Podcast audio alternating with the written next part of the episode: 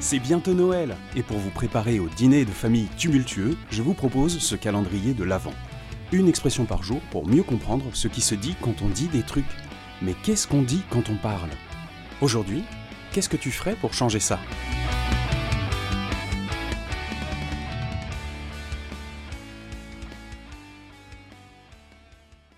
Ça, c'est un classique de ceux qui sont pas d'accord, mais qui veulent vous laisser en placer une. Et c'est rarement bienveillant, parce que ça remet la charge de la preuve entre les mains du questionné, et le questionneur prend le rôle de juge. On a souvent parlé du rôle de juge dans ce podcast.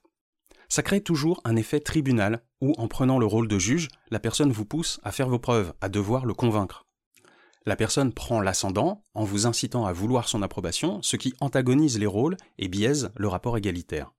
Sauf qu'on parle de sujets de société là, des sujets où on a tous sûrement un avis, mais où on n'est pas toujours expert voire souvent pas du tout. Donc ce qu'on va dire n'est très certainement pas pertinent. Et même si ça l'était, et si on n'est pas non plus parasité par l'émotion, on n'aura pas le temps de dérouler un argumentaire. Il faut du temps pour exposer ses idées, on a besoin de poser le contexte, la problématique et ensuite là où les solutions. Mais face à quelqu'un qui antagonise, qui ne vous tend pas la main, mais qui vous donne la parole d'un signe de son marteau, ben on n'a pas le temps de développer. Et si en plus le sujet est trop compliqué et qu'il faut expliquer plusieurs solutions, alors vous êtes sûr de ne jamais pouvoir aller jusqu'au bout. On va vous contredire, vous demander de préciser, de répéter, on va mal interpréter et on va prendre des cas extrêmes pour essayer de vous mettre en échec. Comme si le but c'était l'affrontement, pas la compréhension. Ou comme si vous deviez absolument avoir la solution complète et intégrale, explicable en 3 minutes maximum, puisque vous prenez la parole. Vous n'allez pas devoir expliquer votre ou vos solutions, vous allez devoir justifier de votre légitimité à parler et de votre pertinence à oser analyser, quelles que soient vos idées. Et le pire, c'est que c'est un traquenard qui peut vous être tendu par quelqu'un qui vous aime bien. C'est juste que pour cette personne, ça devient un jeu de l'esprit qu'il joue avec vous, et il ne voit peut-être pas que sa manière de faire ne vous inclut pas, elle vous exclut. Vous ne savez pas forcément qu'il joue avec vous, et lui ne comprend pas que vous ne jouez pas avec lui. Et encore, celle-ci, c'est peut-être la situation la plus enviable. Pour sortir de ça, il faut ramener ce rapport égalitaire. Il n'y a pas de technique préconçue pour ça, faut juste s'adapter en fonction du niveau de connivence que vous avez. On peut aussi présenter ses idées en avançant pas à pas avec des questions qu'on pose. Ça aide pas mal à rééquilibrer l'échange. Et puis, si on a compris le ton du jeu sur lequel la personne a décidé de jouer, rien n'empêche de rentrer dans la partie.